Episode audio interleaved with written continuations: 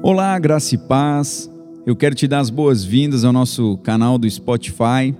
Eu sou o pastor Arthur e eu quero dizer para você que todos os dias nós lançamos aqui os nossos devocionais e semanalmente as nossas ministrações, os nossos cultos de domingo. E é muito bom ter você aqui com a gente. Hoje no nosso devocional, eu quero deixar para você João capítulo 8, verso 23, e diz assim: "E disse-lhes: Vós sois de baixo, eu sou de cima, vós sois deste mundo, eu não sou deste mundo. É interessante que quando Jesus ele disse aos judeus em João 8:23, ele diz assim: Eu sou de cima. Ele estava se referindo à sua origem divina. Ele é o Senhor do céu. Sabe, o primeiro homem é da terra, é terreno, e o segundo homem é o Senhor do céu. Em 1 Coríntios 15, 47 diz isso. O Senhor Jesus ele fez essa distinção porque todos na terra receberam vida por meio de seus pais terrenos, mas a sua vida veio de Deus. Ele é o Verbo feito carne. E cada pessoa humana nascida neste mundo tem a vida humana natural. E essa vida, no entanto, é uma vida corruptível, é mortal. Só que isso se tornou a sorte do homem quando Adão pecou contra Deus e perdeu a sua autoridade para Satanás no jardim do Éden. E como resultado, irmão, a morte ela veio ao mundo. Sabe, em Romanos no capítulo 5, no verso 12 diz: "Portanto, como por um homem entrou o pecado no mundo e pelo pecado a morte, e assim a morte passou a todos os homens, porque todos pecaram.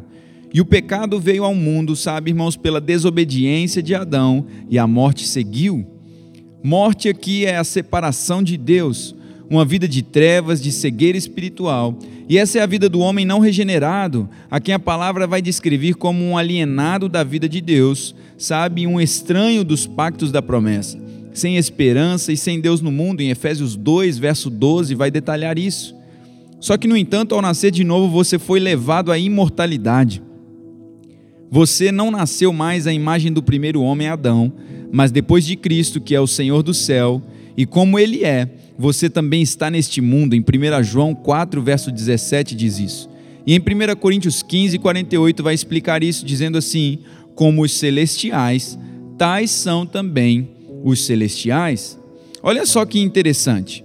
Você tem em si a vida imortal de Deus. E em 1 Pedro 1, 23 vai declarar que, sendo nascido de novo, não de semente corruptível, mas de incorruptível pela palavra de Deus, que vive e permanece para sempre. Eu quero lembrar a você nessa manhã que você é fruto da palavra. Assim como Jesus é a palavra feita carne, como ele, você é do alto, nascido do céu e com a vida incorruptível e imortal de Deus em você. Glória a Deus. Eu quero orar juntamente com você nessa manhã e eu quero convidar você a abrir o seu coração ao Pai. Senhor, nós te agradecemos.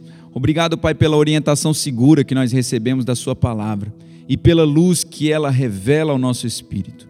A Tua palavra é a nossa vida e pela nossa fé em Tua palavra, nós temos a capacidade de governar sobre as circunstâncias. Nós vivemos em vitória, consciente da vida indestrutível de Cristo dentro de nós para todo sempre. Amém.